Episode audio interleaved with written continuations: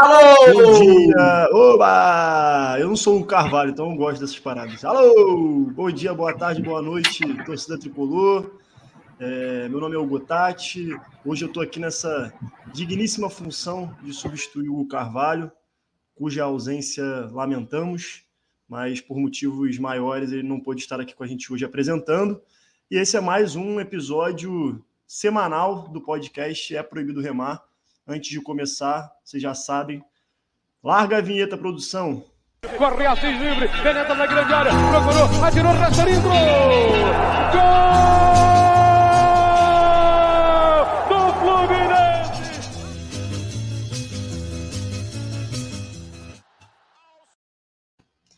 Episódio número 55, diretamente aqui dos estúdios online Carlos Castilho, para a gente falar um pouquinho sobre a eliminação vergonhosa na pré-Libertadores, pitacos e expectativas para a semifinal do Cariocão e muito mais. É, você que está nos assistindo aí no YouTube, senta o dedo no like, se inscreve no canal, deixa o um comentário também. Se não segue a gente nas redes sociais também, a gente está em todas as redes sociais possíveis, menos o TikTok.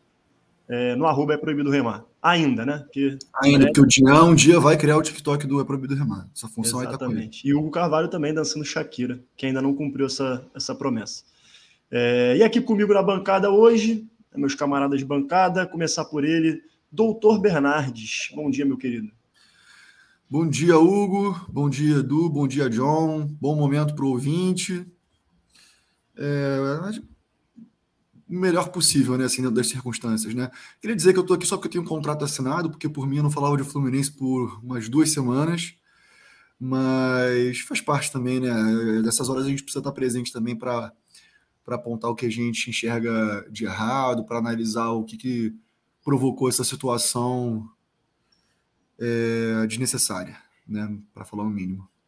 É, Acho que é isso, cara. Sem, sem mais delongas, passa aí para os outros. O pagamento é semanal aqui no, no podcast, né? Então tem que bater pois o é, ponto. Cara.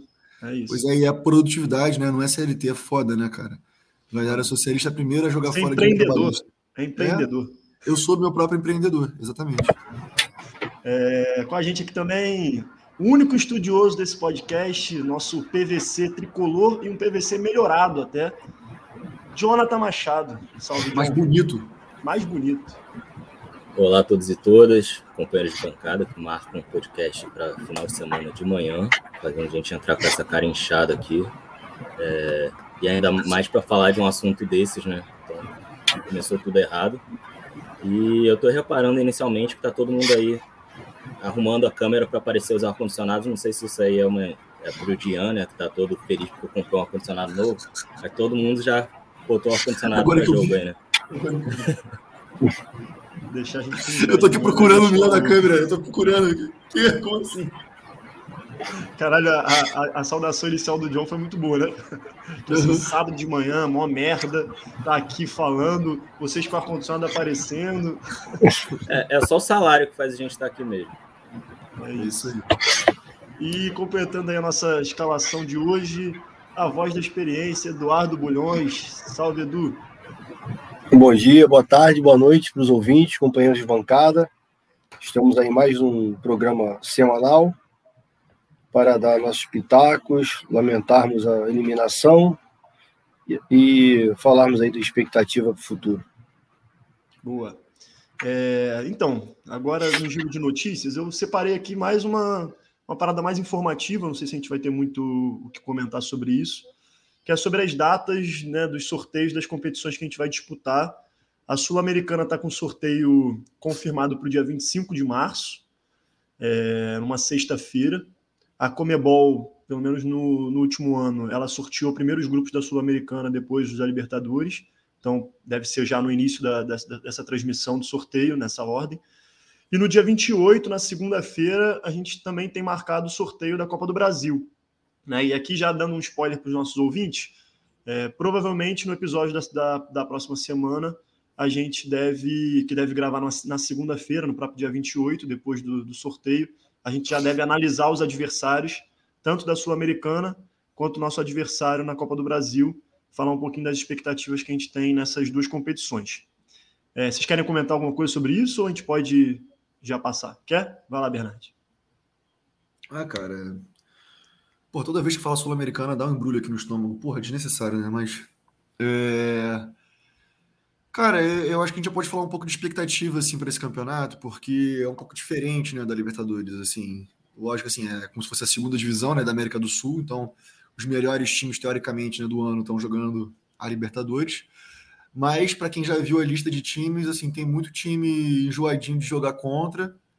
E o Fluminense, por ter saído da pré-Libertadores, né, foi direto para o pote 4. Então as mamatas estão no nosso pote a gente não pega, né, no nosso grupo. E a Sul-Americana, cara, tem uma parada que é complicada, que é só o primeiro lugar que passa para o mata-mata. Então, assim, não vai ser um campeonato gostoso de jogar. O Fluminense vai ter que entrar muito, muito mais ligado, muito, levando muito mais a sério, é, para tentar conseguir superar os três adversários do grupo e passar em primeiro. Eu acho que o. Posso estar falando besteira, né? Talvez não faça muito sentido, mas me parece que o maior desafio da Sul-Americana é passar em primeiro do grupo, que depois mata-mata. É, me parece relativamente mais tranquilo, assim, a gente pegar no embalo com a torcida apoiando, Maracanã lotado e a gente conseguir bons resultados. Agora, foda mesmo é disputar com, contra três adversários num grupo, três adversários enjoados da América do Sul e conseguir sair primeiro. Sim, é, a gente pega necessariamente no pote 1 a gente não pode pegar brasileiro, né? Mas tem o Racing, tem a LDU, é, o Júnior Barranquilha, tem times que têm tradição nesse tipo de disputa, né? É. enfim, vamos ver como que vai ser esse sorteio. E o jogo é, é, é ida e volta, né? Também. É, é igual Libertadores, só que Sim. só, só, que só um passa porque são oito grupos, aí são oito mais os, os terceiros colocados da Libertadores que Exatamente. caem direto nas oitavas. Exatamente. Jonathan Edu, alguma coisa a acrescentar? Não, contemplei. Achei que eu ia discordar. É.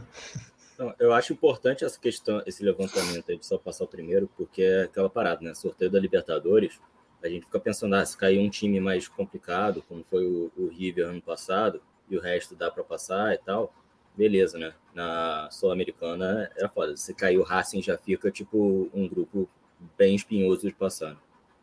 Sim. Pois é. E a gente sabe que assim, essa distribuição de forças não é perfeita, né? Assim, ah, os melhores estão na Libertadores e os piores estão na Sul-Americana, né? É, isso varia muito, porque depende da campanha do time no Campeonato Nacional na temporada anterior, né? Depende, depende de um monte de coisa. Então, em alguns aspectos, é mais fácil passar da fase de grupos da Libertadores do que da Sul-Americana. Sim.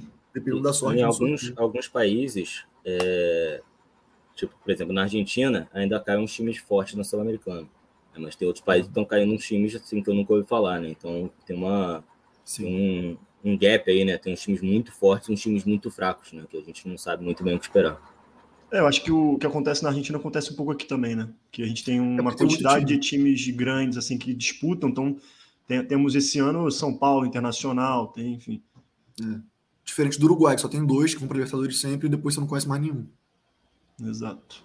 É, mas melhor assim, por exemplo, no Paraguai, tava o Nacional do Paraguai, que se não me engano teve uma campanha de destaque na Libertadores em alguns dos últimos anos, que eu não lembro. Tava o Nacional do Paraguai na Sul-Americana e conseguiu ainda cair na, na fase anterior, fase de grupos. Ah, tem pré-sul-americana também? Tem. É uma fase, eu acho só. É. Eu acho que é como era antigamente, que o Brasil tinha time brasileiro, não sei se você lembra, que disputava ah, entre os times disso. brasileiros. Lembrei disso. acho tipo, que é mais ou menos nesse formato. Dentro do próprio país, né? Disputa a vaga do país, como se fosse isso. Entendi. Isso. É isso. Show. Tem mais um, uma notícia aí, não sei se você Fala. tem ela anotada, que é a pichação dos Laranjeiras hoje. Hum, ah, é, pichação de diretoria X vídeos, que se alguém é. entender, eu gostaria da explicação. é, a gente amanheceu com essa notícia aí de, de pichação deve ser porque, de Deve ser porque a diretoria tá de putaria. É, só faz sacanagem, coisa assim. Deve ser uma coisa desse, desse nível. é, criatividade. Vocês querem comentar sobre essa bagulho da pichação? Eu nem coloquei no giro de notícia, até porque acabou. Eu vi agora de manhã também. Eu não tinha nem visto. Só isso mesmo, só essa curiosidade. Se o ouvinte souber o que significa, manda aí pra gente. É isso. Vamos então pro tema principal. O tema principal hoje que não é tão satisfatório da gente comentar, mas estamos aqui para isso também. É... A eliminação na pré-Libertadores para o Olímpia, né? apesar de a gente ter feito dois gols de vantagem no Rio de Janeiro, a gente perdeu os 2 a 0 lá e perdemos a disputa nos pênaltis deixando a, a Libertadores e caindo agora na Sul-Americana. Quem quer começar a rodadinha aí de comentários? O que, vocês acham que aconteceu? Enfim, acho que é, é mais um bate-papo, então a gente deixa livre também. Quem quer começar? Posso começar. Vai lá. Então, acho que, diferentemente de muitos torcedores que querem arrumar um culpado ou uns culpados, assim, não dá, né? Foi uma junção de fatores aí que resultou nesse resultado final. A começar pela pífia e melancólica campanha do time do Marcão e seus comandados na reta final do Brasileiro ano passado, teve aí seis, sete derrotas, jogos fora de casa. Salvo engano, se a gente tivesse feito um ponto, a gente estaria na fase de grupos.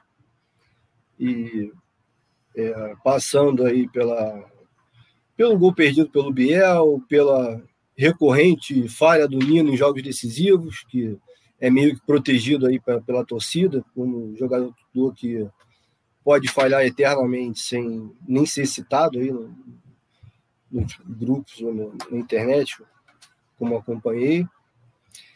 É, a postura da, do time, né? Assim, não foi aquele jogo, eu vi o jogo inteiro, porque eu vi sozinho em casa, então realmente eu vi o jogo, que acabou o jogo, você ficou com aquele sentimento de, porra, que merda, dava para ter sido mais. Não, não dava, porque assim, durante 90 minutos o Fluminense não fez nada que levasse a gente a crer que pudesse ser melhor, entendeu?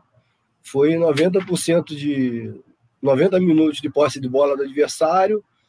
É, ainda bem que o time do Olímpia não é nenhuma sumidade, é fraco tecnicamente, senão poderia ter sido o sonho poderia ter acabado antes. 90 minutos da bola rondando ali a nossa área. E aí eu vou falar especificamente da Libertadores, da Libertadores, não estou falando da grandeza dos clubes, no, na importância dos clubes no cenário nacional, nem mundial, nada disso. Mas especificamente da Libertadores e daquele jogo em si. Me pareceu uma disputa entre um, um veterano experiente vitorioso e um clube sub-20, assim, na, naquela competição, né? Porque você viu o término dos 90 minutos ali, a torcida jogando, incendiando o estádio, os caras inteiros, cheios de sangue nos olhos, e o nosso time abatido ali. Isso até me fez recordar a, a fatídica final de 2008, e eu falei isso para algumas pessoas já através do tempo, que eu não entendia a reação da torcida do Fluminense depois do final do jogo. Né? Entre o final do jogo e a cobrança de pênaltis, que ficou ali um silêncio ensurdecedor no Maracanã, que não dava para entender, e resultou na, naquilo. Né? Então, assim, para começar isso. Boa, Edu. Inclusive, cara, é, eu, lembro, eu também eu não vi tanto jogo assim, né? Que a gente viu no bar, mas é, teve alguém que perguntou até no final do jogo assim: ah, tem prorrogação? Eu falei assim, pelo amor de Deus, ainda bem que não tem, né? Porque assim, é, mais tempo de jogo ali para a gente era ruim. Apesar de eu ver que no pênalti também era ruim, porque assim, os cobradores nossos a gente já não tinha tanta confiança, né? é, Felipe Melo, assim, nunca foi uma pessoa, um, nunca foram jogadores com muita experiência de, de cobrança de pênalti. Então eu falei assim, cara, é, as duas as duas coisas são uma merda, tanto né, a disputa de pênalti uhum. quanto a prorrogação, mas a prorrogação certamente seria pior. É, cara, quem conhece futebol, assim, já tinha 90% de certeza ali que a gente ia perder aquele jogo, né, assim. Chega naquela situação no final do jogo, é muito raro o time conseguir reverter, muito raro ter psicológico para ganhar cobrança de pênalti. O, o Olímpia tinha que fazer muita merda naqueles pênaltis ali para conseguir é, levantar a nossa moral ali para virar a situação. Eu também não consegui ver o jogo muito bem, não, por questões de nível de consciência mesmo. É, fiz questão de não ver nada depois também, porque eu não preciso fazer isso comigo mesmo. É, mas gostei do que o Edu falou, gostei também do comentário sobre o Nino, apesar de ser um cara que eu gosto, assim, de. Um jogador que eu gosto, que eu acho que tem tem um potencial muito bom, mas é o que o Edu falou, cara. É, são falhas atrás de falhas, sempre momentos decisivos, é, sempre de forma completamente desnecessária. É, chega uma hora que não dá, né, cara? Não dá, pô. É, e para mim, assim, só queria complementar dizendo que a derrota começou no sábado. Né? A derrota começou no sábado com a notícia da venda do Luiz Henrique. É, isso a gente pode debater, já debatemos, já pode debater mais, pode concordar, discordar, mas para mim é é fato que afetou o ambiente, né? Que afetou o ambiente, afetou o vestiário, afetou o próprio Luiz Henrique. E o Fluminense não entrou com, com o espírito que estava no final do jogo de ida. né, que foi o último jogo desse time, né, o jogo de, de sábado foi o time alternativo. O Fluminense entrou com o espírito de quem estava num clube em crise. Sim. E acho que isso contribuiu muito para a postura do time, para as falhas que a gente viu, é, enfim, para o que aconteceu. Sim. Jonathan. Eu acho que essa questão do Luiz Henrique não é nem que a venda afetou, né? A repercussão afetou. É isso, é isso. A notícia, a notícia, né? É. Que é aquela parada. O Luiz Henrique já sabe que ele está negociado desde antes da pré-Libertadores. Uhum, eu, eu, já tinha comentado isso e o Mário confirmou isso. E, e, é óbvio. É óbvio que ele não foi vendido depois da, da outra partida. Isso não, não existe. E a repercussão com tudo que... O Fluminense tem um gerenciamento de crise muito ruim é, para a gente, como torcedor, ouvir o, o, que o presidente já falou sobre, sobre a situação e tal, é interessante, mas eu tenho dúvidas se era a atitude certa, marcar uma coletiva, falar a porra toda que falou e tal, de repente soltava só uma nota, esperava. Está no meio de uma disputa, não sei se aquilo inflou um pouco mais as questões e tal. Foi, eu achei um pouquinho complicado, mas voltando à questão exatamente do jogo, é, eu já tinha frisado aqui talvez em live, talvez no semanal, como depois daquela última partida do Campeonato Brasileiro, eu fiquei puto de não estar em fase de grupos.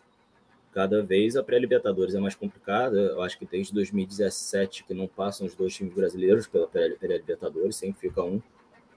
Então, não é simples. Os adversários que a gente enfrentou são adversários com tradição.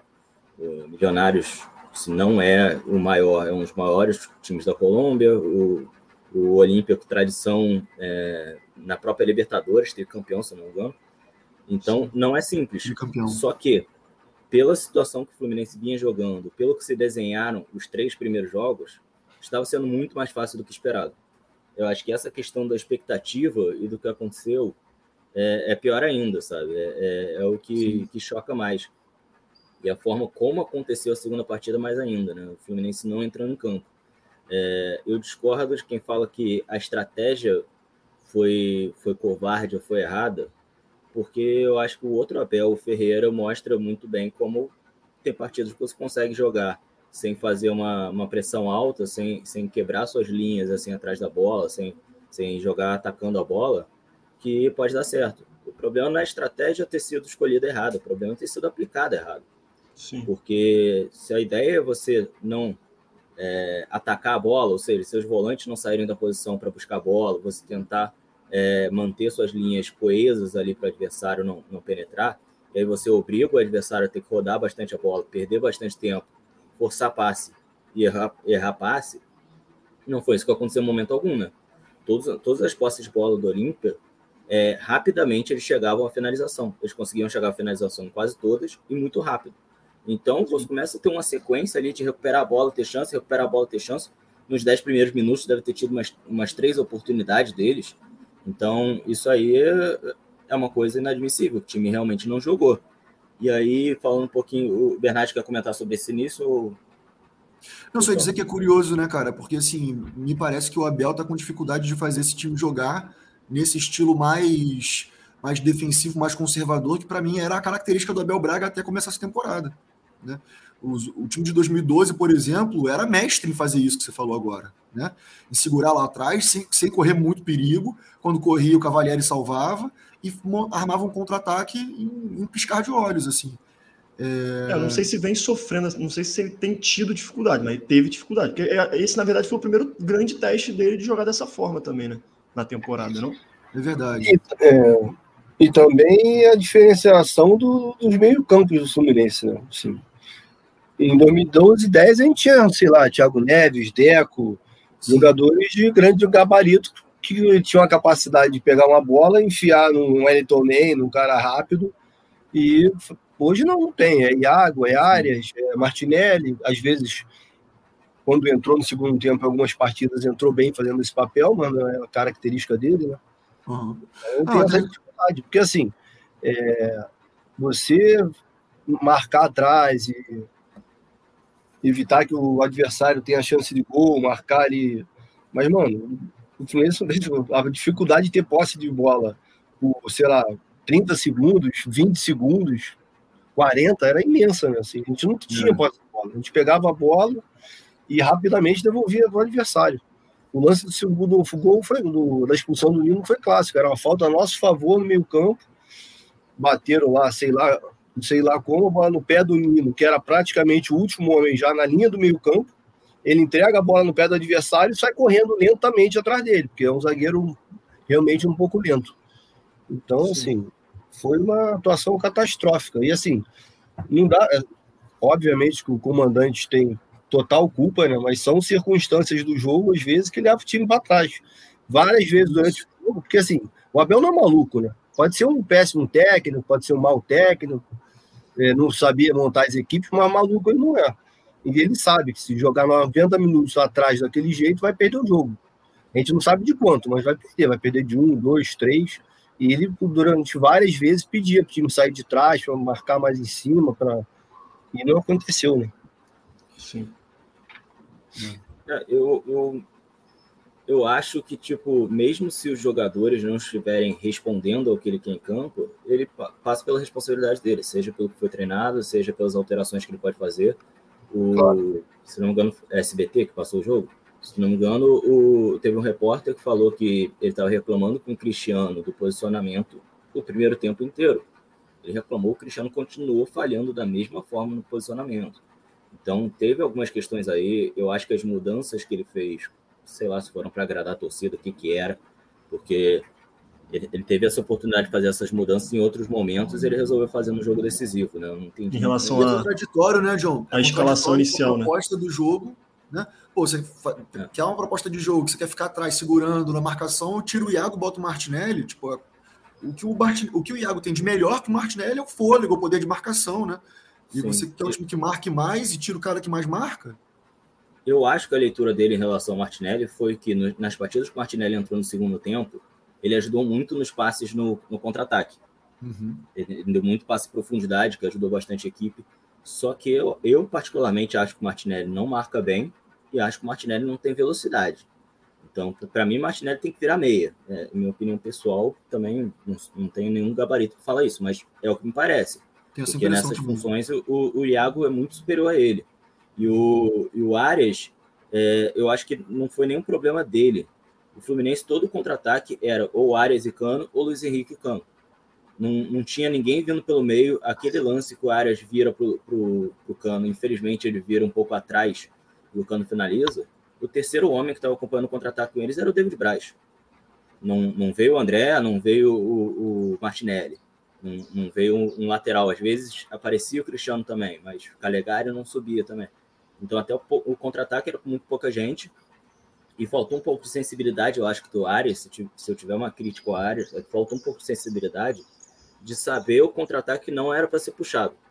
Porque num, numa situação que o Fluminense está perdendo a bola constantemente, se o cara continuar puxando contra-ataque, contra-ataque ele vai ver que ele vai ficar contra dois, três, e não vai ter futuro, e ele perder a bola, vai continuar no mesmo ciclo. Então, no, no, finalzinho do primeiro tempo, teve um lance que eu falei, pô, finalmente o Fluminense conseguiu botar a bola no chão. Foi um lance, eu não sei quem foi que, que adiou o contra-ataque, né? A gente ia sair em contra-ataque, acabou não saindo, trocou passes e a gente foi avançando. E aí deu para ver como o Olímpia é frágil defensivamente. Foi a única vez no jogo que deu para perceber isso. Que o Fluminense foi avançando, trocando passes, até que o Martinelli chega na entrada da área, tem o André sozinho do lado dele, e ele tenta girar sobre a bola, perde uhum. e cede um contra-ataque para os caras. Então, acho que esse lance mostrou como o Fluminense teria que abdicar de alguns contra-ataques que seriam frutíferos para conseguir criar a jogada desde trás. Sim. E voltando a falar sobre a parte defensiva, uma coisa que me chamou a atenção, para mim, foi um, foi um nó tático do técnico do Olímpia em cima do, do, do, Abel. O Abel não soube como fazer. E não é novidade. Se a gente lembrar o finalzinho do primeiro jogo, o Olímpia ficou pressionando, o Fluminense não conseguia achar um contra-ataque. Então já, já era alguma coisa é, vista, já dava para saber disso. E outra coisa que já deu para perceber no primeiro jogo é que a gente não ganhava uma bola aérea. Toda a bola aérea ou, ou, a gente tirava realmente na dividida, assim, a bola acabava saindo na dividida, ou eles ganhavam. Não, não tinha um lance que a gente conseguisse antecipar e tirar para frente, né? E foi mais ou menos é, a tônica do jogo isso. O, o Olímpia coloca dois centroavantes fechados ali entre os zagueiros, né? Fazendo com que o Fluminense tenha que jogar com os zagueiros um pouco fechados. Dificilmente a gente viu os zagueiros pelos lados conseguindo espaçar um pouco mais. e jogava com dois jogadores bem abertos. Quer dizer, os laterais o tempo todo tinham que se dividir entre não, não abrir entre eles o zagueiro, mas também não deixar o cara muito aberto. O Calegari eu acho que fez isso muito bem no primeiro tempo. Mas o Cristiano, o jogo inteiro, falhou nisso. O Cristiano, o jogo inteiro, tentou fechar demais e o jogador que estava aberto recebia, dominava e cruzava, que era o lance primeiro mais gol foi O primeiro gol foi falha, foi, eu não, eu, não, lembro do segundo gol direito não, mas o primeiro gol não foi assim, que foi, na, inclusive foi nas costas dele. Ele fechou ali no meio e o cara e o cara tava passou pela lateral e conseguiu tocar para o outro dentro da área. Então, o primeiro gol tem um vídeo, agora eu não vou lembrar quem que botou no Twitter, que mostra desde o início. Na verdade, no primeiro gol ele sai para marcar um cara na ponta, o cara tabela e sai correndo e ele volta andando e o cara sai sozinho. Aí depois ele volta, ele tromba com o cara e cai e fica caído. Aí o cara levanta, se posiciona na linha, Aí quando tem o lançamento, ele acabou de se levantar, tá começando a voltar para a linha, quer dizer, ali não foi um lance só, só técnico, né? Pô, faltou muita postura dele, responsabilidade naquele lance. Então foi uma partida horrorosa.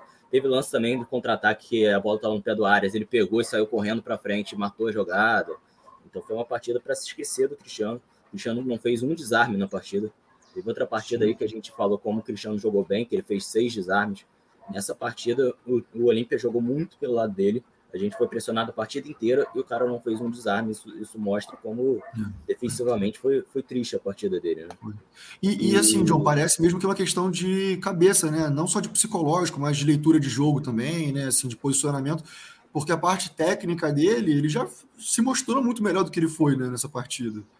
Então, não sei se ele estava sentindo a pressão, não sei se, porra, sei lá, treinou mal e não estava adaptado à forma de jogar. Mas é isso, né, cara? Um jogador que não, não tem experiência, assim, em carregar a responsabilidade que é jogar a camisa do Fluminense, né? Só jogou em time pequeno. Então, precisa é, amadurecer nesse sentido, né? E, e a, a, forma como ele sente a pressão foi relatado pelo próprio Abel no Carioca. O Abel falou que ele estava sentindo a pressão no início do, do Campeonato Carioca.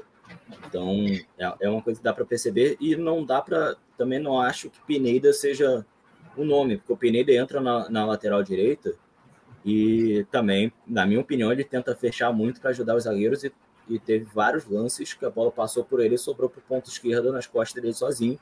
Inclusive, o lance do gol é um lance do segundo gol, é um lance que ele tenta fechar para disputar na cabeça. Nem vou entrar no mérito se acerta ou errado, porque a zaga ali falhou muito feio, o cara veio de trás sozinho para cabecear. Ele tentou, caiu, ficou pedindo falta e tal, mas foi um lance também que sobrou para o cara que estava atrás dele, né? E ali teve outras falhas, teve o, o Lucas Claro que largou o cara que fez o gol, ele largou para ir no cara que estava finalizando, sendo que obviamente não ia dar tempo de chegar. Quando ele chega, a bola já está no rebote para o outro fazer. Nesse mesmo lance, é, é, bizarro também a postura do Cristiano, porque o Cristiano sobe num, num, numa jogada completamente inútil, que está o, o William dominando, se não me engano, já cortando para o meio. O Cristiano passa pela esquerda num, num contra-ataque que não tinha por que existir. Eles estavam com defesa toda posicionada lá atrás, o cara tenta subir num lance que não precisa. Aí ele tem que. A bola vem nas costas dele, ele tem que voltar tudo correndo. Ele consegue fazer o mais difícil, que é alcançar o adversário.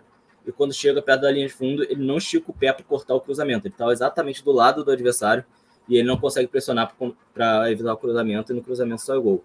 Então, para mim, para mim a questão central não foi não foi uma, uma questão assim de postura que o Abel adotou, cara.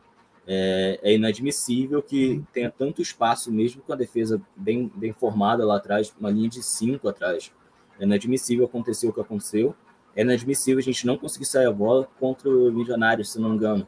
Eu elogiei que, que a defesa não tomou pressão, o adversário subia a pressão, e a defesa conseguia rodar para um lado para o outro, e os gols saíram de passes a partir da defesa, né? Sim. É, e dessa vez simplesmente não funcionou. A gente pouco via esse espaço de da defesa, pouco via a parede do Cano lá na frente, a parede do Luiz Henrique, então, menos ainda. É, a saída de bola foi muito deficiente. Talvez o Abel tivesse que ter percebido isso antes e, e trocado o Martinelli pelo, pelo Iago para tentar melhorar a saída de bola. Uhum. Não aconteceu. A troca do Arias pelo, pelo William, é, não vou falar que melhorou o time, porque o Arias estava sendo até uma válvula de escape mas o William conseguiu dominar muito mais bola lá na frente, conseguiu esperar o time, time chegar. E para mim foi uma boa partida do William. Eu, eu nem, nem, critico aqui, no caso, o, as cobranças de pênalti, que eu acho que o goleiro dele ficou muito bem nas duas cobranças. E a gente botou jogadores experientes, ganhadores de Libertadores, ficou para primeiro, para dar para dar uma moral e não funcionou, então os pênaltis, além do emocional tá completamente ferrado, né? Mas. Mas o goleiro foi muito bem. Aí... Não dá para dizer que foram pênaltis mal batidos, né? Sim, e, e, aquela parada, né? A gente foi tão triste a atuação que a gente até ignorou é, a questão da arbitragem, que foi. Um assalto. Foi um assalto. Mal do lado do início. Esse, mais esse elemento a, a expulsão do Nino. É, eu acho que todo mundo concorda que o Nino tem responsabilidade, que ele sofreu falta, né? Então foi irregular aquela, aquela expulsão, ele sofreu falta antes. Mas acho que todo mundo concorda que o Nino, uma vez que levanta, ele tenta tocar no meio em vez de tocar para o Fábio atrás, né? Então ele falhou de qualquer forma mas foram dois erros bizarros da arbitragem, a arbitragem que, que eu vi muitos lances esperando acabar a jogada para decidir o que ia fazer, não era nem Sim. situação de, de, vantagem. Eles ficavam esperando para ver o que acontecia para apitar, então foi, foi ridículo e, obviamente, aí a gente entra também na questão do, do, do gol perdido pelo Biel, a gente entra na questão do, desse lance do Cano que eu falei, que o Arias tocou muito atrás, pô, se toca na frente, o Cano é sair na cara do gol, então, mesmo com uma atuação tão ruim, a gente teve umas, algumas chances que mostrou que o Olímpia é, deu algum espaço, deu alguma chance para a gente e, e, a gente não aproveitou. É, e, e o problema é que deu tudo errado, né, John? Se desse uma coisinha dessas daí certo, né? Sim. A gente não tava. É aquele negócio, às vezes o time joga mal e consegue aproveitar essa chance, né? O Fluminense jogou mal Isso. e não aproveitou a chance. E, e só para encerrar, a gente viu aqui em live o Atlético Nacional e o Olímpia. E o, o Olímpia mostrou mais ou menos o que o Fluminense poderia ter mostrado nessa partida. Que eu lembro que eu, que eu falei: olha, o Atlético Nacional acho que dificilmente vencia essa partida. O Olímpia estava com as linhas certinho, marcando, e eles não estavam nem marcando um 5-4-1 como o Fluminense, estavam marcando 4-4-2. Então tinha um jogador a menos lá atrás e eles estavam fechando direitinho. Eu falava: eu não vejo muita chance do Atlético Nacional fazer gol. E é uma, uma postura igual do Fluminense, só que, que fazia o adversário rodar muito a bola e perder tempo até conseguir uma finalização. Acabou que até, até o Atlético Nacional acha, uma, acha um gol, um chute longe desviado, aí infelicidade, né? Depois o Olímpia acaba empatando. Mas é, é esse, essa comparação entre os dois jogos mostra que poderia ter sido e o que realmente foi a partida. Sim. É, eu ia, inclusive, é, pegando o gancho aí, eu ia destacar exatamente isso, assim, que também concordo que eu acho que assim, é normal, é natural as pessoas também é, ficarem tentando apontar culpados, né? Eu acho que foi um conjunto de vários fatores, e a gente já citou vários aqui, é, desde a contextualização que o Edu fez do ano passado, como a gente podia ter fugido dessa pré-Libertadores, mas, enfim, é, estando na pré-Libertadores, eu acho que no primeiro jogo a gente pode apontar a própria falha do Fábio também, como aquilo afetou o primeiro jogo, a gente poderia ter saído com um resultado muito melhor. É, Agora, nesse segundo, vocês já falaram, acho que tem aquele, a, o fator escalação, que eu acho que pegou de surpresa muita gente. Né? No jogo mais importante do ano, o Abel resolveu fazer as duas mudanças que a torcida, a parte da torcida vinha pedindo, né? que era o Arias titular e o Martinelli. É, teve a questão da arbitragem, arbitragem horrorosa. Aquele gol do Fluminense certamente mudaria o jogo também, é, aquele primeiro gol. É, a questão do, enfim, do Nino, da falha do Nino, do Cristiano, o gol do Biel, acho que a gente já apontou vários elementos que, que indicam aí que foi o que o Bernardo falou, acho que tudo deu errado, né? Se algo tivesse dado certo, talvez a gente não, não tivesse sido eliminado. Mas ainda assim a gente tem que apontar mesmo os responsáveis, acho que isso é natural e importante. É, e levantar a cabeça, assim, eu acho que o que me preocupou bastante já após, pensando pós-eliminação, né? É, acho que tem um baque moral que eu acho que a gente não vai não vai, ao menos que a gente consiga de fato conquistar alguma coisa grande na temporada, acho que a gente vai sentir essa eliminação até o final dessa temporada. É, e um baque financeiro, né, cara? Eu tava vendo, acho que uma das coisas abordadas depois da eliminação, é que como o Fluminense perde, contava com, esse, com, essa, com essas classificações, pelo menos até a fase de grupos. Na fase de grupos, cada jogo em casa, é, o Fluminense ganha uma bolada. Então, assim, para compensar um, um baque financeiro, o Fluminense teria que chegar pelo menos até a semifinal da Sul-Americana. E a gente já falou, né, enfim, de toda a dificuldade de classificação na Sul-Americana. Não que seja impossível, mas eu acho que é um desafio, um desafio a mais que a gente tem na temporada agora. É, enfim, o que, vocês acham aí também desse, para a gente bater bola, desse pós-eliminação também, enfim? Cara, eu acho que é, é, esse ponto tá, do, do baque financeiro leva a gente um pouco no, de volta à questão da, da venda do Luiz Henrique, né? Assim, é, que foi a crítica que eu coloquei no nosso último programa que a gente falou sobre isso. É, eu acho que provavelmente, né, por ser ano de eleição, o Mário assumiu um risco maior do que ele vinha assumindo nos outros anos. né?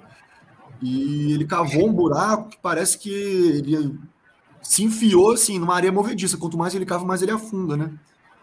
Porque aí se viu obrigado a vender uma joia por um preço muito abaixo do mercado. É, perdeu uma das principais fontes de receita do ano, que seria né, a Libertadores, tá, se classificar para a fase de grupos da Libertadores. A gente não sabe como é que vai ser agora o, o restante do ano em termos financeiros, né? Assim, é, se a gente vai atrasar salário, se a gente vai precisar vender mais gente, assim, nesse desespero.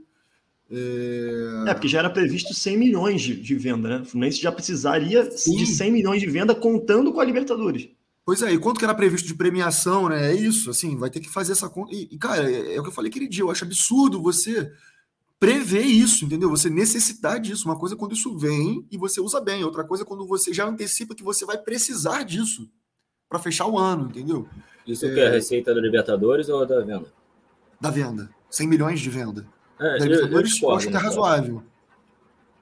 Eu, eu tenho minha discordância, porque eu acredito que isso é feito baseado no, no mapeamento dos jogadores que você tem. É, então já, já existe, até pelas sondagens e tal. Isso é comum, cara. O Fluminense botou 90 milhões, o Inter botou 100 milhões no orçamento, o Corinthians botou 100 milhões no orçamento, o Santos, se não engano, 70, Flamengo 100 milhões. Sim, eu, eu olhei o orçamento desses todos. É, então, tipo, é, é, previsto no futebol brasileiro isso, e não é feito assim, tipo, ah, não, temos que inventar uma venda. É feito pelo mapeamento dos jogadores. E o Fluminense não tem só o, só o Luiz Henrique. É bom lembrar Sim. que o Araújo será vendido, está praticamente certo que será vendido, só que só em maio. O, o Biel quase foi vendido, era para ser vendido, provavelmente o Nino vai ser. O pessoal está falando do André, mas se esses forem, eu acho, acho, que já vai, eu acho que já vai bater, bater a meta. Então, meio que o Fluminense já estava esperando todos os jogadores. E, e, o Nino, por exemplo, é um jogador que eu acho que já não é mais nem questão do Fluminense tentar segurar, eu acho que já está no, num tempo ali de maturação no clube que já não, já não tem mais como chegar para o jogador. Não, aguarda mais um pouquinho, eu acho que, vai rolar. Então, é. mas eu, eu acho que foi bem, com base nos jogadores que a gente tem, eu acho que esses, esses 90 milhões aí foi bem dimensionado. Eu não acho que está muito errado. O problema, o problema foi não o, o, mercado no início do ano já não é tão bom, acabaram melando duas vendas, então é, o Fluminense não, não fez errado o orçamento do ano, que são esses 90 milhões. Fez errado a ideia ali do fluxo de caixa, precisava das Sim, vendas no início do ano. Isso que, que ferrou tudo, na minha opinião. E, e o quanto é difícil fechar essa conta, né? Porque assim, vendeu abaixo do preço de mercado, né? Assim, eu discordo um pouco disso, mas nem vou entrar muito no mérito. Mas o, o quanto vai ser mais difícil agora chegar uma proposta, quanto seria mais difícil chegar uma proposta boa pelo Luiz Henrique, não jogando a principal competição da América, né? E um clube, em, é, um clube ou time em baixa e já não chegou antes, que ele já vinha jogando aí um ano e pouco em bom nível. O que chegou foi a do Bet. E quanto seria mais difícil chegar agora depois da eliminação. Então, assim, é uma engenharia administrativa difícil de fechar, né? Não, eu, eu, discordo bastante disso, cara. Eu discordo bastante disso. Assim, eu acho que o Luiz Henrique não vinha jogando nesse mesmo nível, ele vem numa evolução visível, assim, ao longo do, dos semestres, se a gente pode falar em semestre para pensar em janela de venda. É, a gente não sabe se chegou outras propostas por ele, mas assim, imagino que nenhuma nesse nível da do Betis. É, e a tendência, cara, depois do que ele fez na pré-Libertadores, independente de jogar Libertadores ou não, ele vai jogar o Campeonato Brasileiro, entendeu? Assim, se ele mantiver esse nível, e ele é, ele é jovem, ele tem quantos anos? 20, 21? 21. Eu acho que a tendência era, no mínimo, a gente conseguir outras propostas no mesmo nível do Betis, entendeu? O Betis, e isso eles falam até em entrevista lá para os jornais da Espanha, se aproveitou da situação financeira do Fluminense, sabia que ia chegar um clube grande querendo o Luiz Henrique. Sabia disso, por isso que correu, quis assinar pré-contrato. É, e assim, a gente não tem só o Luiz Henrique, como o John falou, sabe? É porque eu, eu acho que a leitura do John é perfeita. A gente é, arriscou demais no fluxo de caixa para precisar fazer uma venda em janeiro, senão não consegue pagar o salário de fevereiro. É, isso é muito mal planejado. Né? Sabendo que a, a, janela do começo de ano é menos quente, vamos dizer assim, né, do que a do meio do ano, que é quando está é, lá na, na pré-temporada europeia, que os times estão montando elenco. Né? Você precisar fazer uma grande venda em janeiro é complicado, Edu é complicado. Isso não é uma questão de fazer a engenharia da venda. O Fluminense tem muitos ativos que pode vender, inclusive tinha dois engatilhados que melaram. É, tem mais, né? Tem mais que pode vender ainda ao longo do ano. Só que você precisar fazer uma venda no começo do ano, baseado no elenco que você montou, é muito arriscado, cara. É, é aquele, negócio de, aquele negócio da dívida com a FIFA, enfim, de coisas anteriores, ele já, isso já era previsto, isso já estava previsto. Na uhum. verdade, o que, o que aconteceu fora do previsto foi a não venda no início do ano, porque a venda do Nino ou do Gabriel Teixeira, que a gente até né, falou no último programa, que a, a mela a venda do Gabriel Teixeira no dia 1 de fevereiro. O Fluminense assinou o pré-contrato do Luiz Henrique logo depois. Então, assim, foi por ter melado essas duas vendas que o Fluminense realmente contava com uma venda necessária no início do ano para poder fechar pelo menos o primeiro semestre e no meio do ano tentar uma, uma, uma venda no, no, quando o mercado abrisse de novo. Fala, John. A, a gente acabou que a gente está entrando de novo no episódio passado, mas mas para mim é até bom ver, não participei. Ver, é, sim, mas é, é muito complicado para a gente fazer, obviamente, a, a conta. O Marcelo Neves do Globo, inclusive, fez um trabalho muito bom, porque enquanto tinham várias discussões em volta da parada, ele foi lá e buscou os prazos e os valores, né? Um trabalho muito legal. Mas é, existem fatores que, aí eu concordo até com o Mário, complicados na questão financeira no início da temporada. A gente não tem mais a, a grana do Carioca, é, a, a, gente ainda tem o fato da gente não ter ido direto para a Libertadores, que também pesou no orçamento para fase de grupos, né? Que ainda pesou no orçamento. É, essas contas caíram no início do ano, só que a gente, mesmo que não compense, eu não sei, não tenho como fazer as contas, mesmo que não, não, não compensasse, não fosse evitar a venda, eu acredito que teve gastos necessários. Eu acredito que você comprar o Cristiano Pineda não faz sentido foram gastos é um gasto desnecessário, um deles pelo menos. Não vou nem entrar no mérito técnico dos dois, mas trazer os dois não faz sentido, porque a gente tinha o Marlon, ah, o Marlon quer sair, tá, quer sair, ainda não conseguiu nenhuma proposta, pelo visto. Ah, o Barcelos é fraco? Na minha opinião, o Barcelos é ok para reserva. Para mim, ele podia ser reserva, não, não teria um problema. Ele teve fases boas no Fluminense, teve fases muito ruins, mas podia ser reserva, não tem problema é, até que Jefté e Marcos Pedro resolvam é, amadurecer para conseguir uma subir com uma. O Edu já riu logo com o Jefté. As é. lendas, as lendas. As lendas. Foi barrado até no, no, no Copa São Paulo. Né? É, assim como outras posições, talvez pudesse ter outras, outras soluções. Felizmente, pelo lado financeiro, né? Porque parece que agora começou a jogar um pouco bem. Felizmente, Ricardo Goulart não veio, porque financeiramente também seria outra pancada. Infelizmente, o Natan veio, e aí eu não vou ser hipócrita, que eu torci para a venda dele, mas também eu acreditava que não fosse. Eu estava confiando na gestão do orçamento, né? Tem isso Sim. também. Mas com certeza é uma grana que desnecessária para um jogador que está sendo o terceiro reserva. Então tem, tem muitas Nem questões terceiro, aí. Né, cara? Nem terceiro, né? É, sendo depois. Ele é um cara que, cara, quando a gente jogou com um time C, o cara foi substituído, substituído no intervalo porque estava muito mal, é né? Então é, é, é, complicado, né? Eu acho que foi outro, outra grana desnecessária gasta. É, se a gente fuçar um pouquinho, tem outros que a gente vai achar. Alguns vão falar o William, eu discordo um pouquinho, até porque a gente não tinha como prever que o Arias ia estar jogando bem, né? Então é, é, é, complicado a gente analisar de fora, não ter como botar na ponta do, do, lápis, né?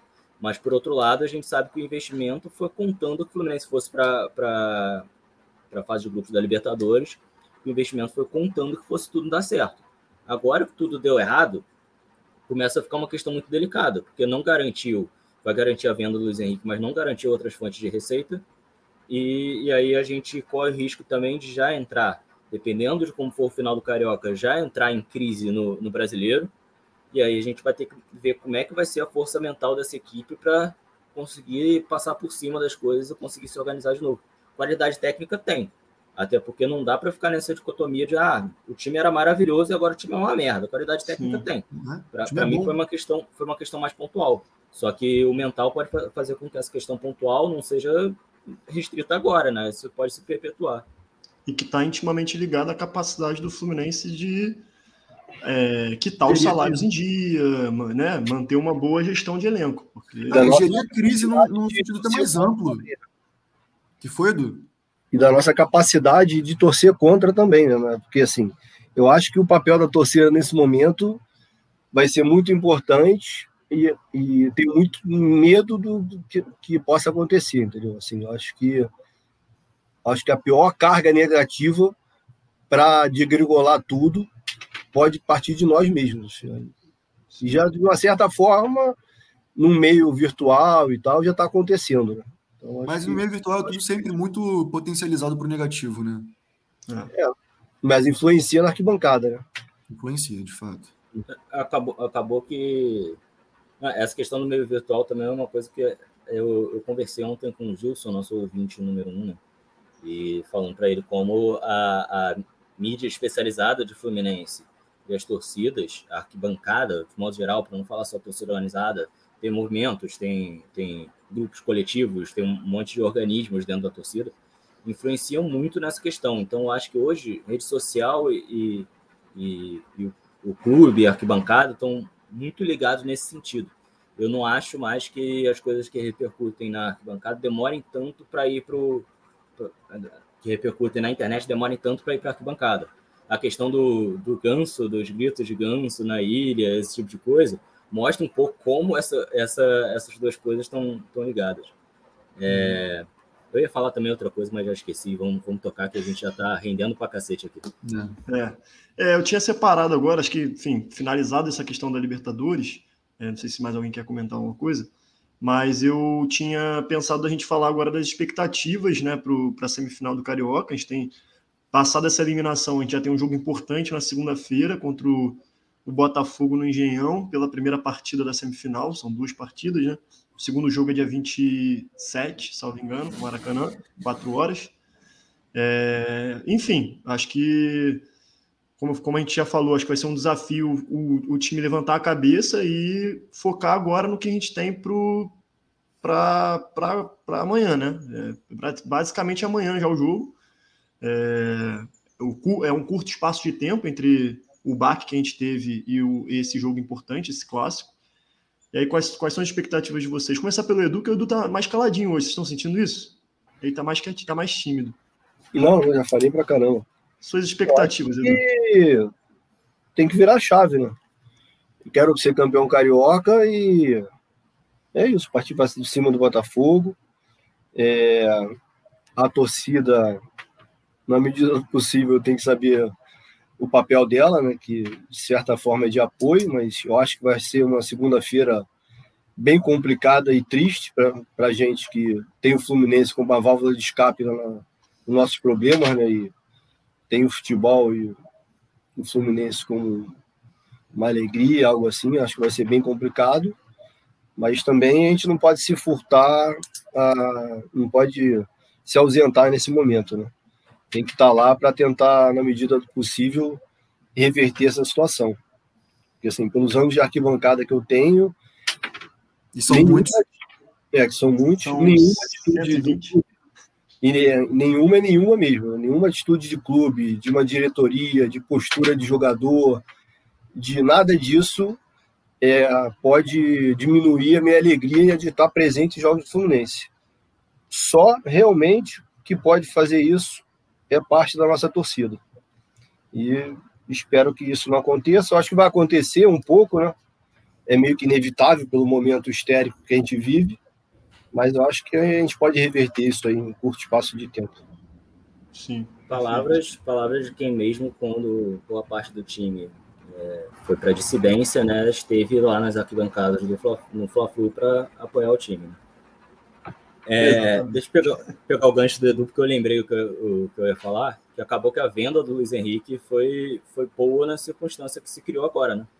Porque a gente perdeu uma boa receita, a gente pro, provavelmente perderia a visibilidade dele, e acabou que a grana entrou e vai salvar um pouquinho esse início de ano, né? Porque se a gente não se, se apostasse na venda do Luiz Henrique no meio do ano, é, que talvez fosse desse para operacionalizar, como a gente estava conversando agora, e desse essa merda aí, talvez a gente estivesse num buraco mais fundo ainda, né? Talvez a gente tenha se salvado por linhas tortas, digamos assim. Mas é muito difícil fazer essa análise, né, cara? Porque eu, pelo menos, tenho essa leitura, assim, de que a notícia da venda interferiu diretamente no nosso desempenho no jogo. Então, talvez se não tivesse vendido, não tivesse a situação que precisaria dessa grana mais do é, que. É, mas, mas aí você vai para outras coisas. Se não tivessem vazado é. a venda, se, porque para mim, é para mim, é para você sim. também foi a repercussão. Se não tivesse é vazado é a venda, mas aí Eu acho que a análise acho... do John é, é, estritamente financeira agora, Sim, nesse momento. Mas eu acho, mas eu acho que a, a, melhor análise financeira que a gente faz é aquela que você fez é, há algum tempo. Assim, o, o, maior problema foi ter colocado a situação de risco, assim, ter assumido um risco absurdo. Porque analisar a venda do Luiz Henrique como assim. É, nos possíveis cenários do jogo, eu acho complicado porque é um dos fatores que influenciou no resultado do jogo, sabe? Assim, aí a gente começa a pirar um pouco assim nas possibilidades. É, eu só não sei. Não, assim, nós temos alguns ah, fatos, né? Um jogador do elenco, do elenco profissional, de um clube profissional de futebol foi vendido, porque o clube passa por situações financeiras, uma situação financeira caótica, isso é um fato. O jogador já sabia desde o mês passado, o elenco possivelmente também, e realmente eu não vejo como isso, assim, eu houve toda essa repercussão no meio da torcida, né? Torcida, dirigente ali. O Mário deu uma coletiva, cara, para falar sobre isso. O Mário deu uma coletiva e aumentou a repercussão, mas eu realmente esse, é, tenho dificuldade de acreditar que isso pode ter entrado no vestiário, no, clube de, no grupo de jogadores, o Abel não ter capacidade de de administrar isso. Acho que foi uma atuação caótica, tática e tecnicamente, e ponto final, entendeu? Porque senão a gente vai achar que a gente está lidando com, sei lá, com, com adolescente, com criança, com. Eu acho que não, acho que foi vendido um jogador de um clube profissional, existe lá um grupo de jogadores que já sabia disso, estava disputando uma competição importante, a mais importante da história do clube, aquela que é a nossa obsessão, e é isso, os caras jogaram mal para cacete, como já aconteceu outras vezes na história, mas não, não vejo muita influência dessa discussão da torcida, agressão, agressão verbal, discussão legítima com a diretoria, no grupo de jogadores e da comissão técnica ali. Entendeu? Acho que eu, eu discordo um pouco disso. Bernardo, tudo bem, cara. Você tem todo o direito de ter uma opinião merda. tem todo o direito de ter uma opinião errada. Não, eu, eu, também concordo com o Edu. Eu acho que é difícil mensurar isso, assim. É realmente difícil. É lógico que é difícil mensurar. Ninguém está é... dizendo o quanto que influenciou. Eu assim. acho, então, mas eu acho que a gente talvez tenha essa sensação porque a gente está ligado, né? Ligado nas redes sociais e uhum. tal. E, e, uma coisa que eu acho que é fato é o que aconteceu potencializou a crítica em relação à diretoria, planejamento, até mesmo ao time. Mas que isso tenha influenciado o time, eu acho que eu tenho minhas eu acho muito também. difícil, cara. Eu acho muito difícil isso não ter influenciado pelo menos o próprio Luiz Henrique, que o Edu falou, né? Que a gente vai pensar que tá tratando com crianças e adolescentes. O Luiz Henrique é praticamente um adolescente, cara. Tem 21 anos, entendeu? Boa parte do nosso time tá abaixo dessa, dessa faixa etária, assim, de 22, 21 anos, assim. É, a gente tem os cascudos, que também tem aí suas questões, né? Porque são velhos que não estão imunes a qualquer tipo de influência externa. E tem os moleques também que não têm experiência, que assim, que nunca tiveram que lidar com uma pressão desse tamanho, assim, de milhões de pessoas é, colocando críticas sobre o que está sendo feito sobre o seu futuro, é, inclusive surgindo uma narrativa de que a culpa é sua, de que você que insistiu para ir para a Europa porque é seu sonho, entendeu? É, é bem complicado, cara. É, eu acho que, inclusive, assim, e que, ele, e que ele pode ter de ver exemplo disso, de que sai notícia, de que rola pressão em cima do cara e ele para de vender. Tá cansado. É, mas assim, a atuação do Luiz Henrique na quarta-feira, ou na quinta, sei lá, foi a atuação média dele nos últimos dois anos. É um jogador em evolução, que tem partidas muito boas, outras nem tanto, e assim, a qualidade do Luiz Henrique é com a bola no pé. Se um dia ele receber a bola, em algumas jogadas ele vai fazer coisas muito boas e outras nem tanto.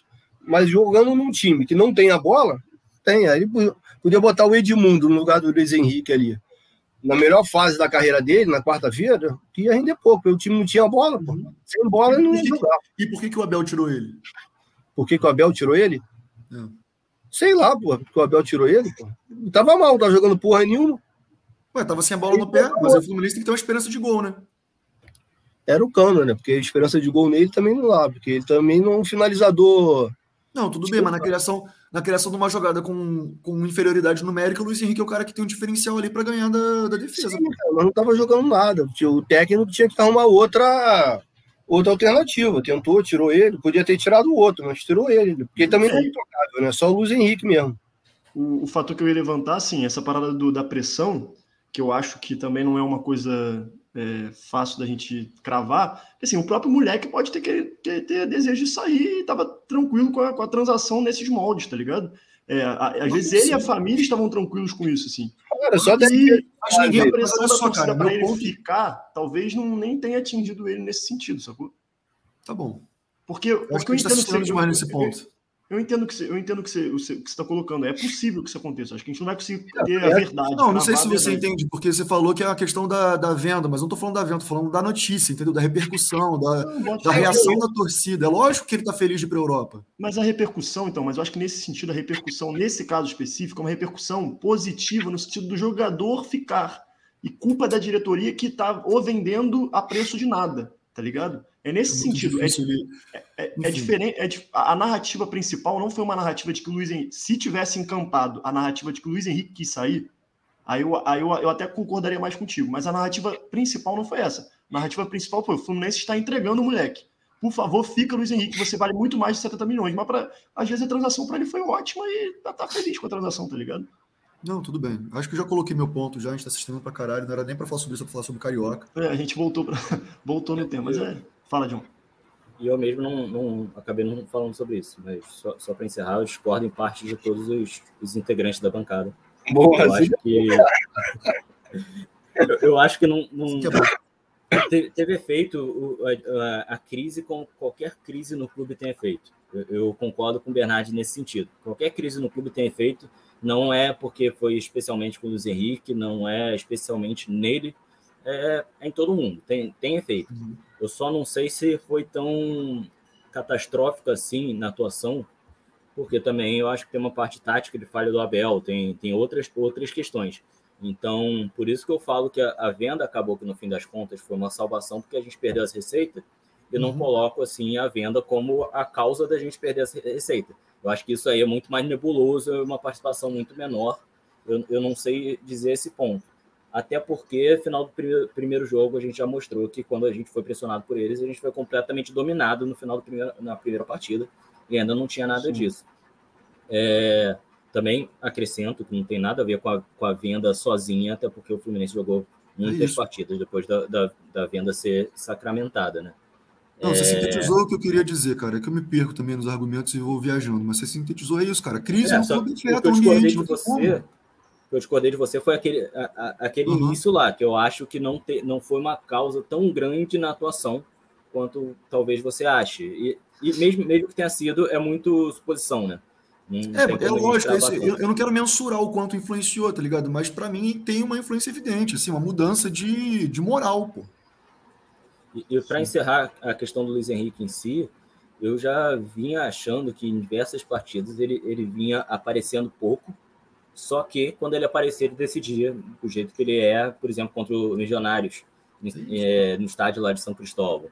Ele não, ele não apareceu tanto na partida, mas nas duas vezes, em duas vezes apareceu a, a bola no pé dele e ele participou da jogada dos dois gols, né? Então eu acho que tem um pouco isso, ele, ele talvez tendo menos responsabilidade de participar de todas as ações da partida, né? Mas ele continua sendo decisivo, seja com os passes, a enfiada que ele deu para o Calegari, a virada de jogo, nem foi virada, né? O passe que ele deu no meio para o Iago no lance do gol do Arias. Então, eu acho que ele, ele só com, no Fla-Flu, por exemplo, que ele foi extremamente participativo, né? Mas em algumas outras partidas eu tenho visto que ele não está participando o tempo todo. Para dar prosseguimento, agora falando sobre. Fala. Isso, isso. Não, isso que eu ia falar, para tu já engatar nas tuas expectativas aí do Carioca. É. A, a questão dessa partida, primeiramente, é, é, muito triste ter primeiro jogo, segundo jogo, semifinal do Carioca, cara. É, é, é, melhor que seja dois turnos com semifinal e final, a gente ter que de novo jogar semifinal e final, do que ficar jogando partidas de ida e volta de semifinal dentro da, do mesmo, da mesma cidade. A final é ainda pior, porque é dentro do mesmo estádio.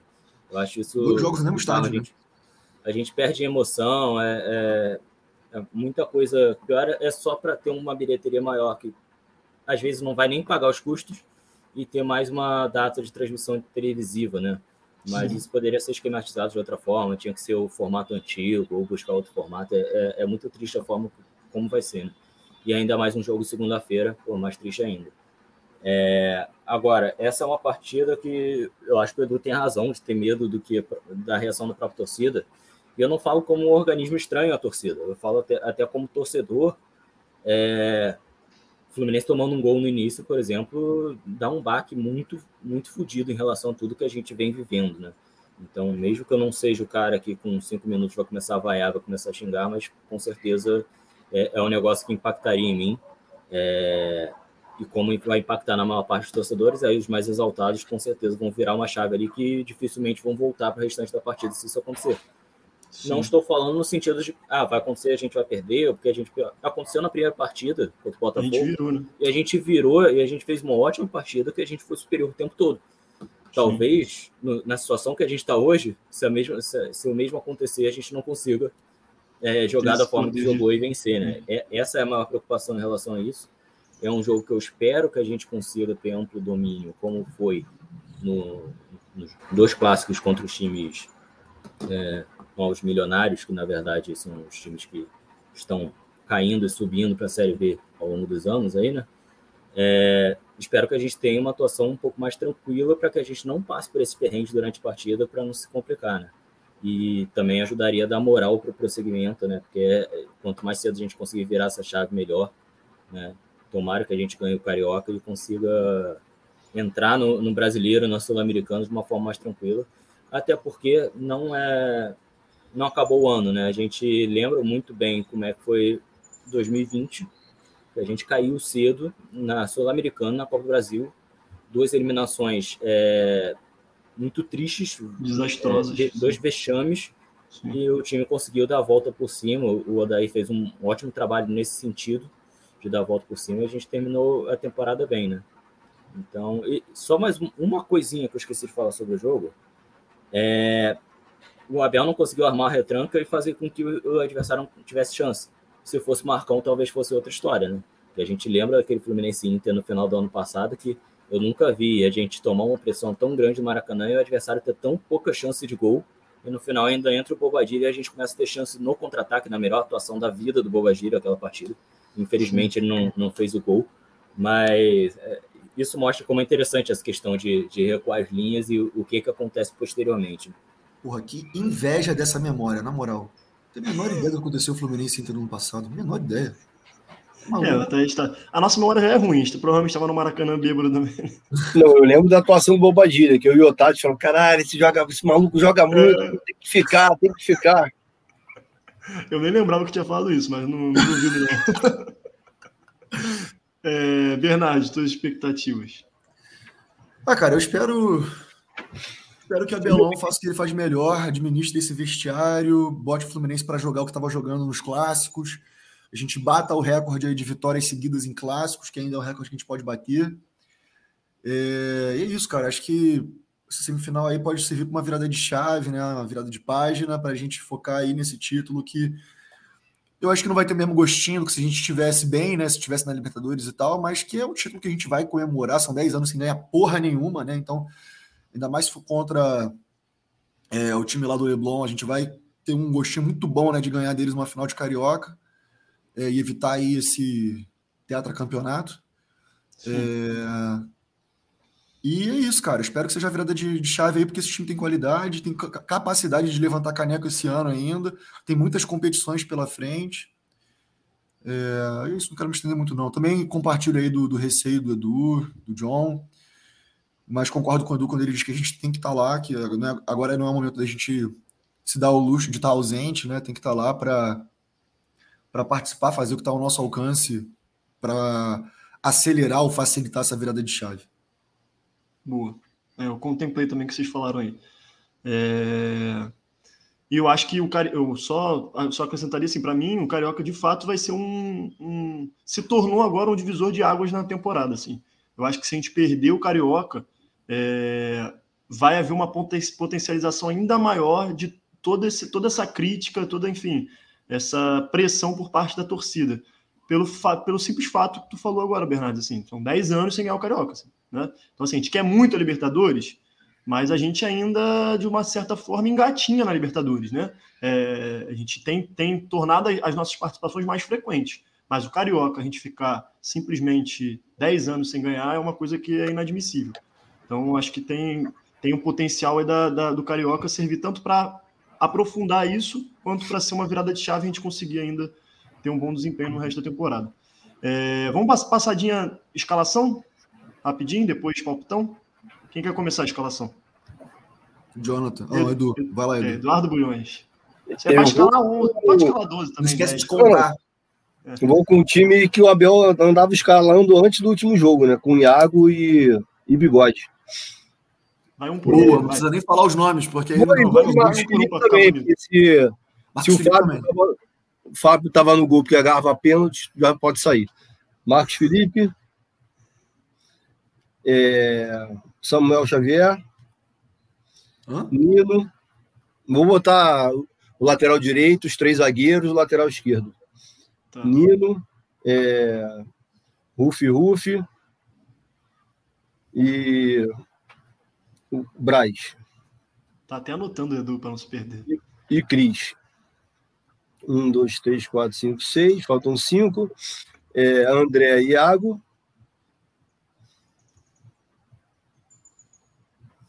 Botar. Ah, não, vou botar o Fred também. Tu já tá em condição de jogo? Já. Gosta de fazer gol no Botafogo? Eu acho que ele tá em condição de jogo já. Luiz Henrique, Fred e Bigode. É isso. Boa. Então você voltou com os dois que vinham jogando e sacou o cano para botar o Fred. Ó, Ele botou Exato. o primeiro time titular da temporada, né? né? E tirou o Calegari. E tirou o Calegari. Legal, exatamente. Mas foi o time que, que ganhou, inclusive, dos gemadores da Gávea, né? Começou jogando, acho. O Fred, né? É, vai, quem, quem vai agora? Contemplou Posso aí, velho? apontar aí minhas divergências? Aí depois o Jonathan dá o gabarito. Eu tiraria o Samuel Xavier botar o Calegari é, e o Fred pelo cano. E o Nino pelo Lucas Claro, porque eu acho que o Nino tem que tomar um chazinho de banco aí depois das merdas que ele tem feito. Boa. John, traga, traga o Eu acho, que o gabarito. Lucas, acho que o Lucas Claro também fez merda, porque no, no segundo É que eu não ele vi. larga o cara, vai, vai marcar o outro e deixa sozinho fazer gol. É que eu não vi, então. É, a merda do Nino foi mais evidente, né? Agora, minha memória, falaram que é boa, mas, pô, eu, eu não lembrava qual foi o time titular contra os remadores, cara, pelo amor de Deus. Ah, eu chutei, joguei no ar também. estava Eu certo. joguei no ar. Não, estava certo, completamente certo. E é praticamente minha escalação, praticamente não, né? Vou, vou discordar em duas posições. Para mim é Marcos Felipe, Calegari, Nino, Felipe Melo, David Braz e Cristiano. E eu ia escalar no- com três zagueiros depois de falar os laterais, acabei que me embolei como todo mundo faz na, na hora da escalação. É, André e Iago. E tô com medo de, ter- de contar errado. No ataque, Luiz Henrique, o e o William. Espero ter feito certo. Isso. É isso. Todo mundo escalou com 11, bonitinho, dentro das regras, né? É isso. Palpitão. Momento palpitão. Palpitão, o Dodô Bernardes gosta, então vamos começar por ele. 3 a Palpite 0. para a partida. 3 a 0 3 a 0. Primeiro é esse. Pra espantar a crise. Gols.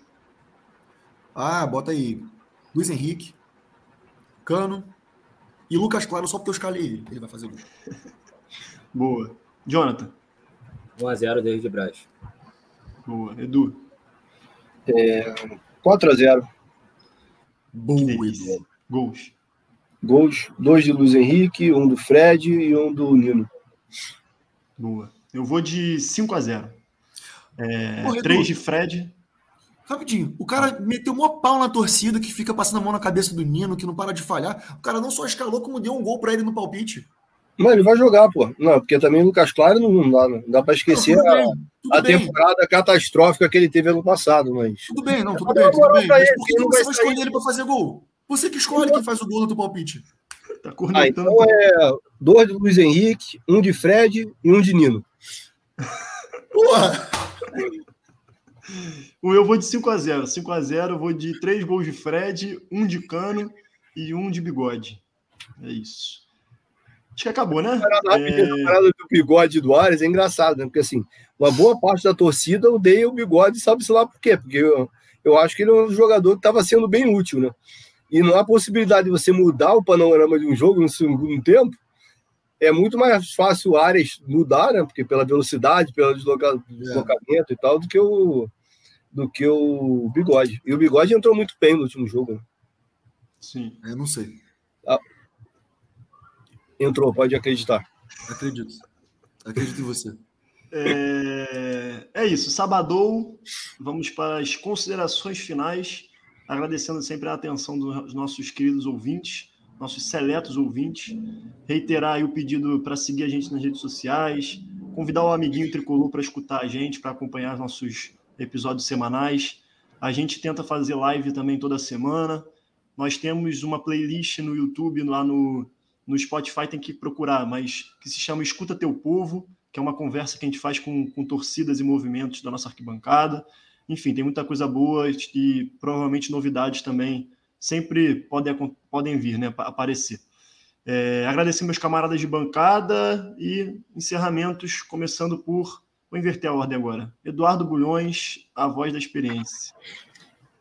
É, boa tarde, bom dia, boa noite a todos, companheiros de bancada, ouvintes, e sigamos aí na temporada. Segunda-feira vamos preparados para tudo no Engenhão e que a torcida se comporte bem, a gente consiga vencer bem o jogo e virar essa chave aí. Um abraço, fora Bolsonaro e até a próxima. Boa, Edu. É, Jonathan Machado. Bom, não, não pude estar presente lá no, no Manel, né, para a baguncinha, mas começo agradecendo todo mundo que esteve presente lá para assistir o jogo com, com a PR Fanfarra. Não estive presente, mas todos falaram que foi foi muito. Tirando o jogo, foi muito bom, né? É, também parabenizar todos os guerreiros que estiveram no Defensores del Chaco, principalmente a galera que enfrentou horas e horas de estrada na primeira caravana internacional, união de todas as torcidas organizadas na, na viagem. Muito Pô, foda isso. Muito legal ver esse movimento, ver que lotou o ônibus e tal. Parabenizar eles que foram, foram guerreiros. E torcer para que esse, esse revés sirva para unir, unir o time, né? Que se tem alguma coisa que o Abel costuma saber fazer, é isso. E espero que, que o time fique bem unido para a gente conseguir dar a volta por cima, ganhar esse carioca e conseguir entrar no brasileiro, no sul-americano de uma forma bem positiva para buscar, buscar esses títulos. E é só isso. Não, tem mais uma coisa, na verdade, que eu queria falar sobre campanha de desassociação, que é uma tremenda uma palhaçada. Não importa qual fim que você acredite para o clube, se é, se é SAF, se é um clube mais democrático, o que, que é. De qualquer forma, vai passar pela democracia, vai passar por, por votar, vai passar por tentar alterar o estatuto para se tornar mais democrático, para a gente ter mais voz, porque se você não confia no presidente, no conselho, você não vai confiar neles para vender o clube. É, a gente está vendo o que está acontecendo com, com o Cruzeiro, que se achava que o investimento era de 400 milhões e são só 50 milhões, o resto é só receita. Pode ser que o Cruzeiro nunca veja os outros 350 milhões. Então, num ambiente que as coisas foram completamente atropeladas, então eu levanto a, a bandeira de que não é questão de ser a favor ou contra a SAF, não é questão de ser a favor ou contra o atual presidente, é uma questão de que a gente tem que votar certo e trazer é, a discussão, toda essa discussão em termos de democracia e em termos da própria SAF para o ambiente, para ele ser feito da forma mais saudável e transparente possível. E terminando com seja sócio, até pelo que eu acabei de falar, e fora Bolsonaro. Um abraço a todo mundo aí. Boa, perfeito, John. É, Gabriel Bernardes. Contemplei. Pô, John falou tudo que eu ia falar. ia falar de associação, ia falar esse negócio de SAF, que é isso aí, cara. É, o pessoal fica provocando, falando: ah, o que, que a gente decide no clube agora? A associação, o clube não é nosso, o clube é dos caras lá da piscina, que fica decidindo. Mas é exatamente por isso, caralho, que a gente tem que ser sócio, que a gente tem que é, disputar uma reforma do estatuto. Na hora de vender o clube, se for virar SAF mesmo, quem é que a gente quer que faça essa venda, né? Vai vender nesse desespero como vendeu o Luiz Henrique? Não vai dar certo, porra. Então é Sim. é isso, seja sócio. Eu é, queria fazer um apelo aqui para que na próxima participação do nosso querido amigo Eduardo Alberto, é, Alberto Eduardo Bulhões, que ele volte com os provérbios de recados finais, por favor, que faz muita falta, para alegrar meu coração. Tá bom? Valeu. É isso. Beijo. Anotado aqui. É isso, galera. E eu fico por aqui. É, um abraço e saudações tricolores. Seremos campeões. E a vinheta, né? Que já ia esqueci. Corre Assis livre, penetra na grande área, procurou, atirou, Rasterinho, Gol!